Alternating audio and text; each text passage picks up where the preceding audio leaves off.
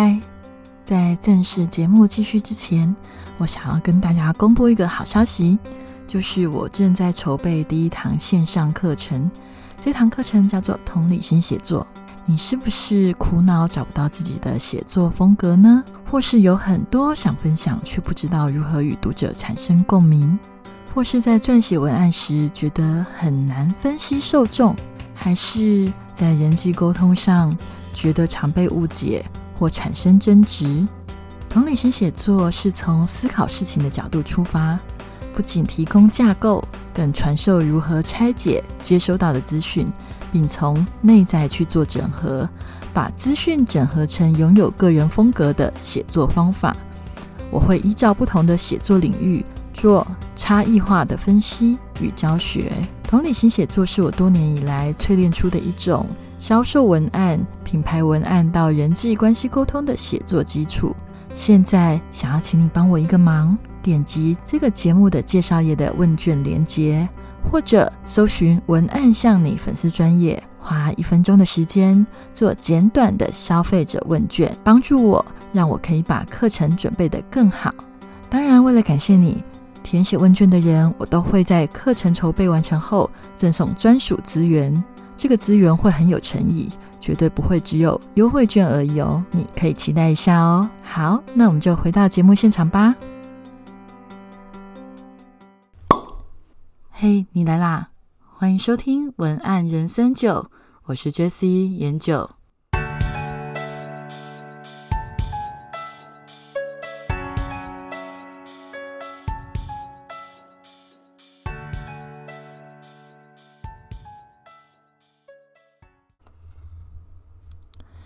的题目啊，叫做“怎么写出同理心”。那为什么会定这样的一个题目的原因，是因为。我发现，从以前到现在这么这么长的时间，无论在文案写作上、回复解忧信上、做节目，我最常被称赞的是，我是一个很有同理心的人。那其实一开始我也不太清楚为什么会这样被称赞，但是就是随着时间的推移，然后越来越了解自己后，我似乎知道。这根本就是我这种高敏感人与生俱来的本能。对，我要说，这根本就是本能。那所以今天我想要跟大家聊聊这一项影响我创作深远的本能，我自己把它称为同理心写作法。先说，我可是先写信才开始写文案的。要聊同理心写作法，就要从我。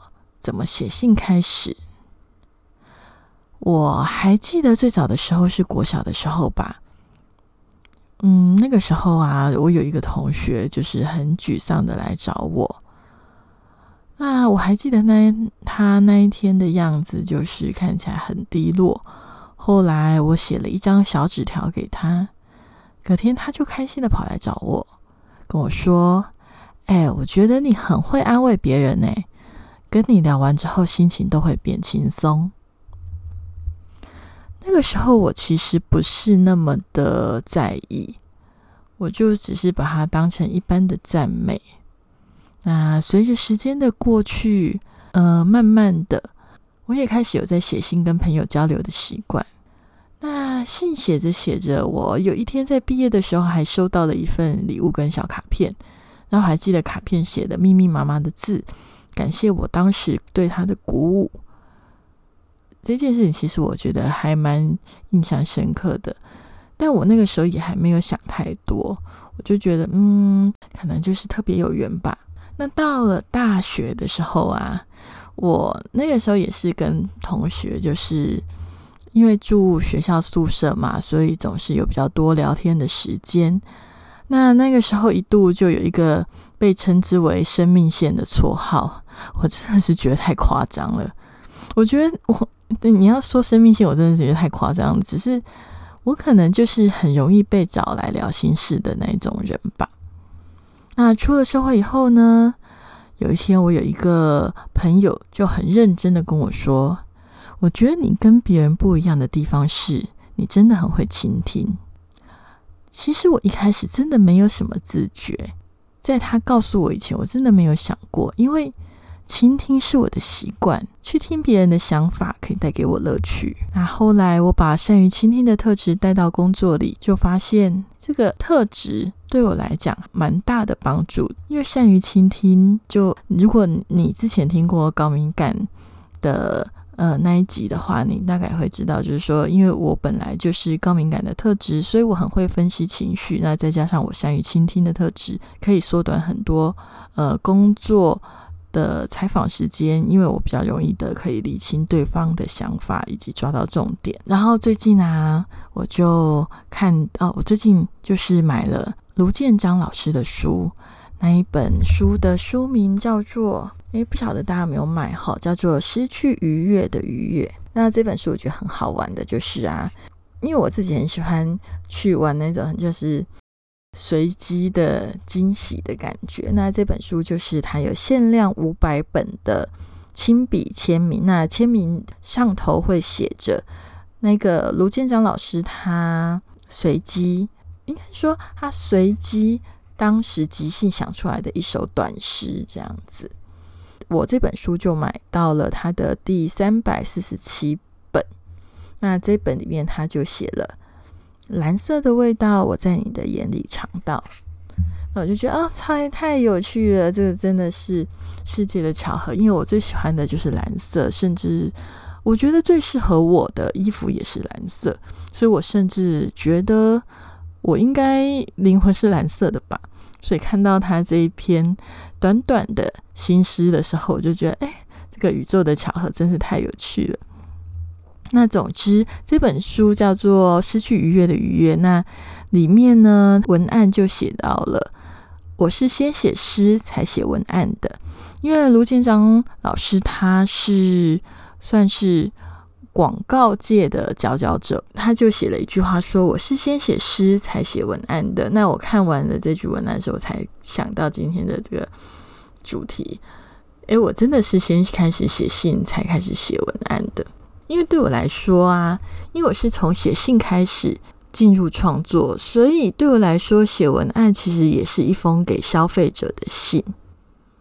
那早在文案以前，我就已经很喜欢写信沟通啦。因为我觉得写信的深度是无可取代的，而我最早开始写信，然后慢慢的累积在呃跟对方沟通心理的感受的这样子的一个过程里，慢慢的、慢慢的就累积出、淬炼出所谓同理心写作的精神。我真的觉得一封可以接住彼此的信，实际上。是需要很大的力量，因为他必须倾听自己，倾听别人，并做出一个整合。写信啊，真的是修炼同理心最好的方法。如果可以，我觉得你可以把所有的文案、所有的写作都当成写信来看待，写给自己，写给读者，写给任何人。对我来讲，写文案就是在写一封信。只是针对不同的读者，我必须用不同的书写方式，这也是体贴读者的一个做法啊。因为喜用他们喜欢的方式去表达，他们才能够轻松的接受到你想要传达的事情。所以这也不就是一种同理心吗？好啦，那我们回到今天的主题：同理心写作。我今天的主题设定的名字叫做“写出同理心”，然后要讲的技巧就叫做“同理心写作”。那我为什么要把主题定为“写出同理心”呢？理由其实是因为我觉得一直以来，就是从 Facebook 开始出现、IG 开始出现之后，我一直观察，一路上的观察，我觉得现在的社会写作机会其实是非常大的。因为无论是公事私事，我们不是都很常用赖用没有来沟通吗？还有啊，就是社群贴文，常常就是用社群贴文来跟消费者沟通嘛。很多的品牌都是这样做啊。或者我身边有很多朋友是用私人的 IG 账号去写日记。那无论哪一个管道、哪一个平台，或者是诶，你可能还是习惯用部落格去记录你的游记，就是旅游的记录。这些使用到的文字都其实都是写作技巧，但也是因为这个时代，呃，写作的技巧被广泛的使用，所以也会常常出现误会、纷争、歧视、霸凌等。像最近不是疫情大爆发吗？那疫情大爆发的时候，就会网络上会有很多言论，那有一些言论就会涉及被人家觉得说，哎，你可能在歧视某某地区的人。然后，或者是你你这样子讲，感觉根本就是对某一些族群的不尊重。那当然啦，我们先不要去谈恶意的部分，因为有一些情况可能真的是故意的，但很多情况有时候真的不是本意。也就是说，这些人可能没有想这么多，或者是他不知道怎么表达，所以就变成争执。那再加上最近就是大家情绪很紧绷，解读上面也会。更加的容易有压力嘛。总之这一阵子，我觉得大家因为很不安，然后有时候讲话没有想太多，在呃网络上打字也没有去深刻的思考太多人的想法，所以写了一些内容，常常会在相关人士的身上看来其实并不好受。那所以今天我在想，大家开始现在为了保护自己。我们都会比较长时间的待在家里，待在家里使用写作的机会就会开始提高，所以我想说，趁这个机会刚好在这一集跟大家聊聊，先做广泛的聊啦。因为其实同理心写作我自己整理起来，它的内容真的非常的庞大，庞大到像我今天就是随便，我觉得我已经很广泛的整理。算是没有办法太精细的讨论，都已经超过四千字了。我的我的资料都超过四千字了，所以其实这个今天讨论的会是比较广泛的部分。那如果未来有机会，我会再把它聊得更深入一点。那我现在开始就跟大家来聊聊我自己一直使用的同理心写作法。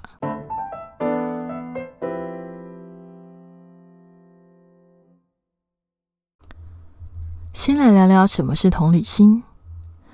有时候啊，我们会以为同理心就是知道对方在想什么。你也是这样想吗？嗯，对我来讲，知道对方在想什么就是同理心。这个说法对也不对。那为什么说对也不对呢？因为我觉得不止如此。我觉得除了了解对方在想什么之外，更需要的是去理解对方感觉到什么。你知道吗？想跟感觉是不一样的。这个人在想什么，跟这个人感觉到什么，其实它是有本质上的差异的哦。因为它是头脑跟心的问题。就像我们日常生活中常常会。嗯，听到一些抱怨，或者是我们自己也会常讲的一句话，就是啊，你这样就是没心呐。为什么会你会想要说你根本就没心啦？为什么我会想这么说？就是因为我们觉得这个人他可能在语言上、表面上好像是没有问题的，但是你在情绪上却没有得到一个他。对你的在乎，他跟你站在一起的感觉，其实那种感觉，我不晓得大家是不是都有类似的经验啦。就是对方在表面上看似很知道你的需求，但是你跟他聊天的过程中，你还是会觉得不知道他是真的知道还是假的知道，或者是说有一些人，你觉得他讲的话实在是很有道理，但是你就觉得你讨厌他，或者觉得很疏离，那到底为什么会这样？如果说你觉得这个人表面上看起来都没有问题，但是你就觉得不舒服，就觉得很疏离，或者是你就是觉得他不是真的懂你，那有很大的部分可能不是理智的问题，而是情绪上面的问题。简单的来说，就是感觉的问题啦。而同理心写作就是要来解决关于写作上给读者产生的感觉上的问题。那为什么我们会需要同理心？为什么需要同理心呢？想一想，其实同理心的目的，最终是希望可以透过同理心，让我们的沟通更有效率。这是对我而言的定义。我在使用同理心，最终是希望我们的沟通可以更有效率。所以，我们必须要一开始来思考沟通的目的是什么。大部分来讲，一般的沟通目的一定是为了要达成某种共识或平衡，来获得某种互相了解或尊重。但是，缺乏同理心的沟通，常常会很难让人听得下去，很难把他的话咽下去，甚至你会很想逃离。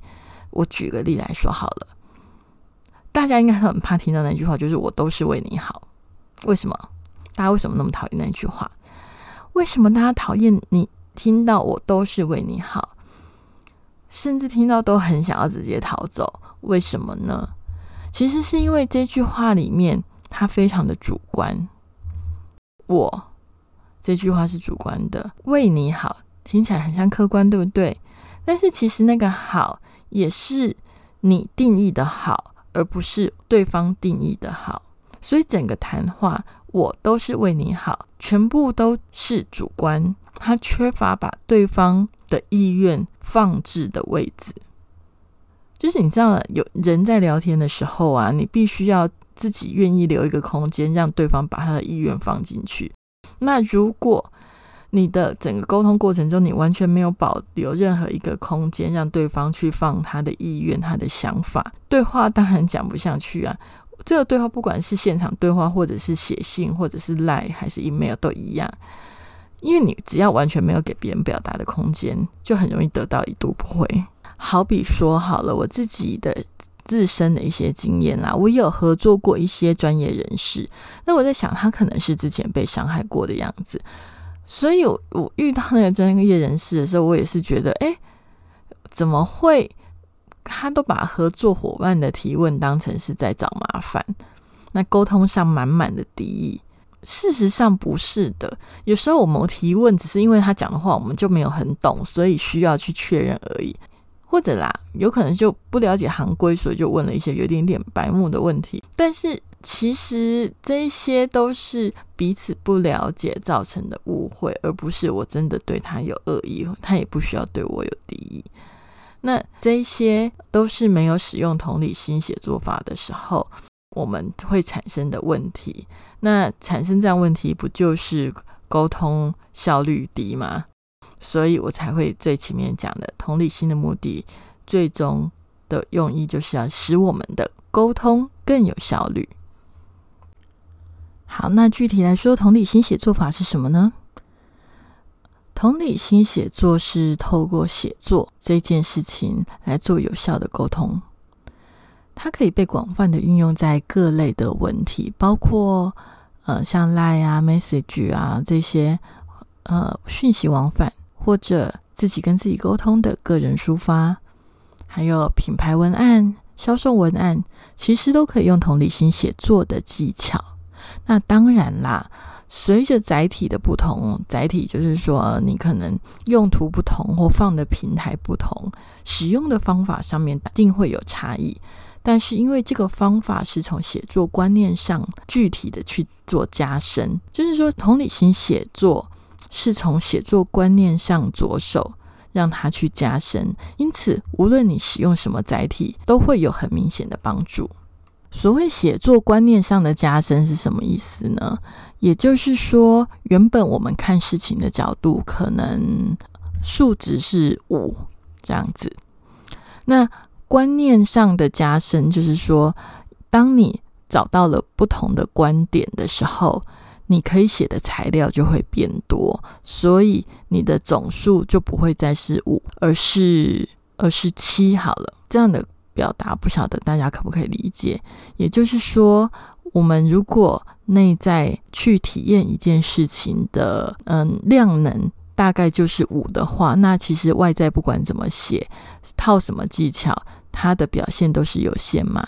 但如果说你可以让你内在的量能直接提高到七的话，那你外在的表现、展现的角度、展现的语气都会有很大的变化，就是这样的一个意思。那我现在呢，想要在这一集里面先简单的跟大家分享简易解析同理心写作的四个步骤。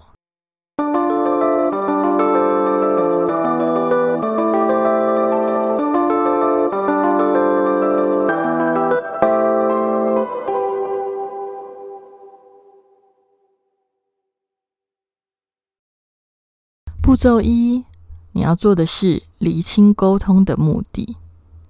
厘清沟通的目的其实不难，那我这里可以稍微的归类，在商业上的沟通目的大多会是提升知名度、导购或解决客诉，对吧？那私人的领域使用同理心写作的技巧，大部分都会是为了解除误会、达成共识、情感交流。那如果我们来做举例，哈。在商业的领域来讲，我们应该最常使用到同理心写作技巧就是 Po 文了。在社群平台上 Po 文，那在社群平台上面 Po 文的时候，我们很常会喊没梗嘛，对不对？当过小编的应该都知道这句话常常挂在嘴边。但是其实，在我观察，其实想梗不难，想个好梗、好玩的梗不难，但是想出有意义的梗反而比较难。因为有意义的梗的意思是说，你必须要在 Po 文前先设定好，你这篇贴文要传达的是什么事情。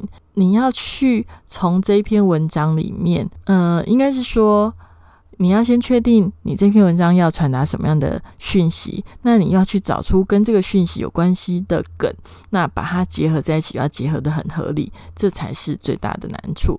那比较常看到的误区啊，就是 NG 的地方，就是一篇贴文常常比较新的写手，他们会发生设定两个以上的目的，要传达的目的设定了两个以上，拜托不要这样，贴文已经呃算是比较短的文章了，那你这样子又有两个以上的。目的的话很容易失焦，我会比较建议就是每一则贴文的重点就是一件事情就好，不要讲一次讲太多事情，因为重点越多，真的越不好阅读。那在个人的领域上面，很多书写沟通的困境其实是来自于你并不太清楚自己真正的想法。什么意思？就是有可能你没有足够的时间沉淀去理清自己的想法。呃，其实我觉得啦，我的经验是你没有去理清自己的想法就开始写作是危险的，因为你就会很容易迷路，因为你不太知道自己真正想要的是什么啊，所以这个时候就会很容易你会越写越长，或者是越写越乱，然后也不太知道自己到底要传达的是什么。那举例来说好了，如果是在个人沟通讯息上面啊。呃，你可能像现在不是一直都在做，很多人都开始做远距离办公嘛？呃，好，假设好了，突然你的赖里面，因为现在远距离办公嘛，那你的赖，你的你跟你的工作伙伴可能是分隔两地的，那你的工作伙伴突然赖你说你的气话看起来超级幼稚的，如果只是看到这句话，你是不是会觉得很不爽，会很想要直接回信呛他，对不对？但是你想要呛他什么内容，你要先想清楚哦。你是觉得他态度太差，所以你要叫他改变，还是你觉得他嫌你很幼稚，是太不了解你的想法了？你要先想清楚自己涌起的那一股不爽的情绪背后到底是为什么不爽？是没礼貌的不爽，还是你觉得他不了解你的不爽？要，呃，你要先知道你自己在不爽什么，想清楚了再回信啦。就像在射击，你也要确定靶在哪里嘛，这样沟通也才不会失焦啊。当你厘清了你的沟通目的之后，第二步要做的是确认你要跟读者的哪一个面沟通。这句话听起来会不会有点拗口？就是分成两个步骤，第一个确认你的读者是谁，第二个步骤确认你的读者是谁之后，你要去思考。你要跟他的哪一个面貌沟通？因为同理心写作主要的运作就是在同理你的读者嘛，这是需要一点时间的。尤其是刚开始的时候，你要去同理你的读者，首先必须要分辨出你的读者是谁。第二个是你的读者的哪一个面貌沟通？什么叫做读者的哪一个面貌？意思是指大家应该都有这样的经验，你应该都是这样子的人，你是可以吃小吃摊的，你可以吃大饭店的，对吧？什么情况下你会想要吃小吃摊？而你在什么样的情境下会想要去吃大饭店？是什么让你能够拥有这两个面貌，既可以吃小吃摊的面貌，也可以吃大饭店的面貌？那你到底是怎么做抉择的？其实就看当下情势激发了你哪一个面貌。所以呀，当我们开始要去试着跟我们的读者沟通的时候，我们要想的是，你要激发读者的哪一面？他的理性面、感性面，像小孩子的那一面，还是愤世嫉俗的那一面？去想，确认之后，沟通的效果才会好，因为你才能够使用正确的情景文字。步骤三：选择下笔的语气。在这个阶段里，你已经搞清楚你的沟通目的，也搞清楚了你的读者到底是什么样子的状态。那就要开始写喽。要开始写之前，你要搞清楚的是下笔的语气。在搞清楚下笔的语气里面，其实有三个阶段。第一个阶段是你先搞清楚你是谁。你是谁的意思，就是指你的人设是什么，人物设定是什么。品牌的话，就是品牌定位；个人的话，就是你的对话立场。搞清楚了之后，才有第二个阶段，是搞清楚他是谁。他是谁的意思，不是他表面是谁，而是你要去思考你在跟他的哪一个身份说话，指的是你想要跟他的理智聊聊，还是你要跟他的感性聊聊呢？这个部分其实，在步骤二的地方就已经厘清了，所以步骤三的时候，你只要顺着这个顺序，先想你是谁，再想他是谁，应该很快就可以进行到第三个步骤。在进入第三个阶段之前啦，我还是想要跟大家再讲一点关于实物应用上的一些技巧。就是如果是在商业使用上，你要回复客户的讯息，或者是你要去写一篇贴文，大部分那个语气呀，要看你的品牌定位决定的风格。那简单的来讲，就是必须要让你的人设有一致性，而不是说，哎，我可能前面很活泼，后面很稳重，这样就会有冲突感。那人设混乱就等于没有人设嘛，所以这个要小心。那如果是个人的角度来说，就要看你与对方建立了什么样的关系，看对方是什么样子的人，去决定你的用词以及语法。简单的来说，如果你发现对方是属于细腻型的，那你的回复方式就要比较谨慎一些，并且重视细节。那如果对方是目标导向型的，他喜欢听的是结果，那你大可直接告诉对方他想要听的结果是什么，接着再试他的兴趣，他想要问的问题来决定陈述多少细节。那在决定了刚刚的那一些步骤，呃，我们从流程一搞清楚你是谁，流程二搞清楚他是谁之后，第三个其实就很简单了，就是你要怎么去表达呢？如果你前面决定的是你要跟他的理智面沟通，那理智当然有理智的讲法，感性面又有感性面的讲法。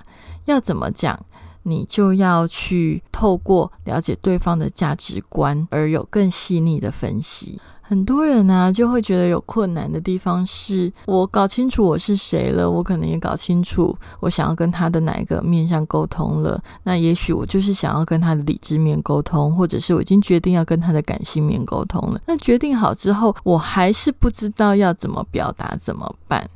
我可以再跟大家分析更细一点的方法。因为这个部分一开始讲的是比较概括性的说法，那你如果真的还是不太，例如说理性面的范围很大，他到底要用哪一个切入点，他会比较愿意倾听，或者是听得进去？这个部分就要用到我现在要讲这个小技巧，就是你要去搞清楚对方在乎的点是什么，也就是价值观是什么。下笔的语气，除了知道自己的人设之外，其实还有一个很大的重点，就是你要搞清楚对方要怎么讲才听得懂嘛。那要怎么讲才听得懂？最重要的就是你必须要先了解对方的价值观。这里的价值观指的是他对你要讨论的主题价值观是什么。例如说，如果你是卖家具用品的，那你可以先去研究消费者对家的想法，他们的价值观是什么？什么是幸福呢？什么是温暖的家呢？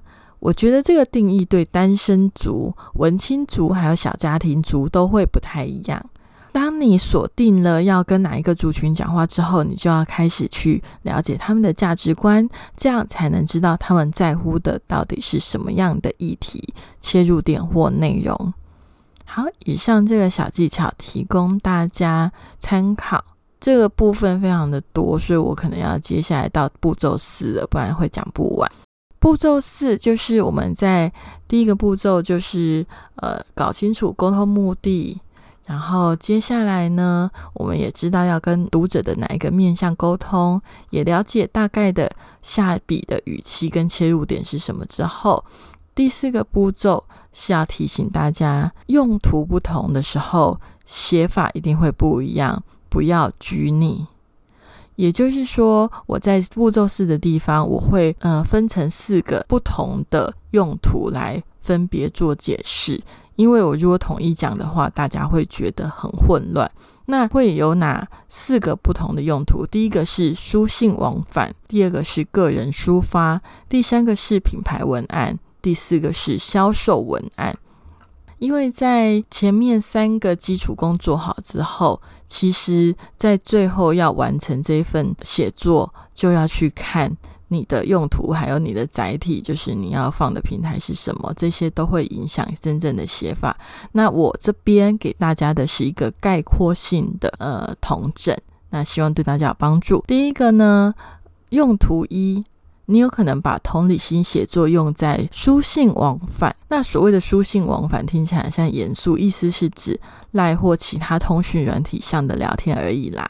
还有呢，可能是粉丝的留言或回问卷的回馈之类。因为在数位时代，通讯软体的表达会比以前还要更重要。那我觉得，如果你的用途是在书信往返的话，这样的写法，通常它的关键字是诚意至上，也就是说，前面三个阶段的基本功有做好的话，这个地方你就是以诚意、真诚的表达就好了，不要太多的技巧或咬文嚼字，因为这样太过刻意，会让人家感觉比较，反而会比较没有真诚的感觉。好，那如果你要把同理心写作放在个人抒发的方面的话，那它的意义就会是。练习对自己的同理心。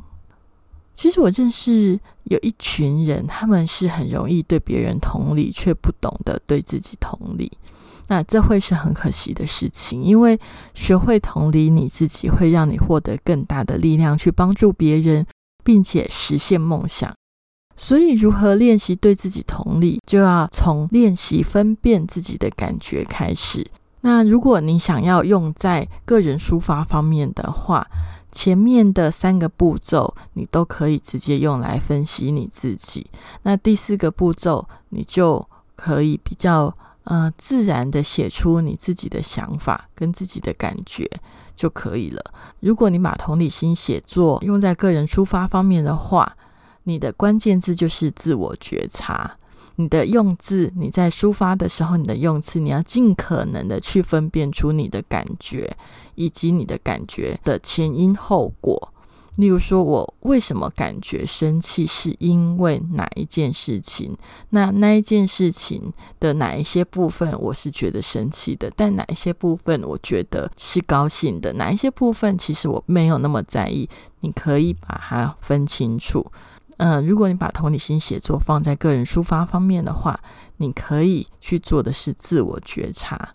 那其实这个功课非常的重要，因为当你自己可以分析出这些感觉的时候，无论你在跟别人沟通或者是撰写文案，都会在这个素材上面内在的呃，应该说能量的丰富度会更好。再是，你可以把同理心写作用在品牌文案上。如果你想要把同理心写作用在撰写品牌文案上的话，其实同理心写作可以帮助你更容易的亲近客户。当然，我都觉得无论是所有的写作都需要时间持续的调整，但是我觉得同理心写作更适合的是。如果你是喜欢在精不在多的需求，意思是指同理心写作会比较属于稳扎稳打的类型，比较不是偏向呃在很短时间爆单或爆量，也是可以啦，也是有机会啦。但是我们的重点比较不是放在这里，而是比较希望透过潜移默化的方式，让人对你的品牌产生信赖感，以及进而支持。所以，如果你把同理心写作放在文案上，你的关键字就会是信任感。你心里要想的是：我希望透过这个写作带给消费者对我们的印象之外，还有更深的愿意信赖我们的感觉。以这样的方向去撰写。最后，如果你想要把同理心放在销售文案上面。我觉得同理心写作对销售文案来讲最大的帮助，就是会更有人的味道，而减低侵略性，降低消费者的防备心。有时候我觉得啦，销售文案写太过头的时候，会把销售文案写得很嗜血，也就是说，说服的力道太大，反而会让人家产生压力，甚至抗拒。同理心写作会帮助你去判断客户的在乎点。那我这里也跟大家分享一些观念，就是有时候真的不要太烦人，因为我知道有一些人的习惯是他会很积极的希望得到客户的反应，因为从反应里确实可以得到不少的讯息。但是我这里要讲的是，某个程度太积极也不是一件好事，因为你的积极会带给人很大的压力。也请记得，有时候你在同理心写作上。如果客户不回复你，记得不回复也是一种回复。不回复不代表拒绝，而是等于我现在不想处理这件事。那既然人家现在不想处理，就不要一直逼人家处理。太密集，然后高频率的去沟通，会变成有一种说服的压力。人一旦觉得你在说服他，就会产生防备心，进而变成一种攻防的状态。呃，这样就不是同理心写作的原意了。同理心写作虽然可以帮助你更了解你的客户他的需求还有想法，但是千万不要把销售的力道用太强。所以在这里，如果你把同理心写作用在销售文案上，我要给你的关键字是善意连接。善意的连接，不要给大家太多的压力以及太多的企图，这样客户反而会对你有更好的印象，反而会更想跟你买哦。今天整集虽然都在聊同理心写作嘛，但是我还是想跟大家聊聊，为什么我们会很难做到同理心呢？为什么我们会无法同理他人的情绪呢？当然理由有很多啦，就是可能跟习惯有关系，跟环境有关系，跟生长背景有关系，但。有很多的情况，我观察到的是，无法同理别人的情绪的原因，来自于我们也未曾辨认出自己的情绪，未辨识的情绪无法被妥善处理，就会很像混乱的抽屉一样被乱塞一通。所以，当你的抽屉很乱，塞得很满，是不可能有空间去放别人的情绪的。所以，当你无法了解自己的情绪时，当你无法处理自己的情绪时，又要如何同理他人的感受呢？所以，实际上在同理心写作里，我们必须要懂得理清自己的方法。同理心写作实际上是一种自我内在成长的锻炼。透过同理心写作，加深我们对事物理解的层次，因而容易看到更多面向的自己，也更容易了解自己。所以。你知道自己真正在乎的事情是什么时，你也会因此更认识你自己。当你知道怎么更认识你自己时，你自然的也会有更多的智慧，知道如何去认识他人。一切从自己开始，就让世界因为视角的不同而有所不同吧。很多的朋友都会问啊，就是到底要怎么去找到自己的写作风格呢？老实说，我觉得写作风格是需要时间摸索累积的，但是还是有一套摸索的办法。同理心写作就是我个人同整出的写作基础，可以被广泛的运用。毕竟这是一种视角的锻炼，透过自我的锻炼，提升对自己内在及外在感觉的敏感度，辨识自己的感知。结合写作结构与文案技巧，延伸到商业文案，从内在出发，提升文案的深度，找到专属的文字气质。无论你需要的是讯息写作还是品牌文案，我觉得都可以透过同理心的写作方法，让写作真正的改变我们的世界。当然啦，我还是觉得适当的同理心就好。虽然我刚刚讲了很多同理心的好处，但是真的适当就好。学习同理心写作，不是说你就必须要时时刻刻去同理别人。老实说，这样太累了，也不符合人性。我自己都有不想要同理别人的时候，尤其是你受伤的时候，你会觉得，如果我同理了别人，那谁来同理我呢？答案是你自己来同理你自己。所以，当你无法同理别人的时候，请你先同理你自己。健康的同理心的过程。当你在同理你自己的时候，它不会是无限上纲的。一段时间之后，当你好了，你自然就会有力气去了解别人。所以，我的同理心写作里面包含的是同理自己跟同理他人。我不会把眼睛一直都放在外面的世界，因为唯有把眼睛放在你自己身上，你才会有足够的力量去面对外面世界的挑战。我们只要把同理心写作的技巧放在你想要同理的人身上，例如说重要的家人、朋友、你的品牌文案，或者是与你重要的客户沟通等等，这样就可以喽。那最后再总结一次，同理心写作的四个步骤是：第一个步骤，你要理清沟通的目的；第二个步骤是了解与读者沟通的是哪一个面向呢？第三个是。你要确定你下笔的语气是什么。第四个是针对不同的用途用不同的写法。同理心写作的内容非常多，今天光这样阐述就报了四千多个字了。所以，如果你对今天的主题感兴趣，也请你送爱心让我知道哦。对了，同理心写作开课预备中，如果你对同理心写作感兴趣，欢迎你填写问卷。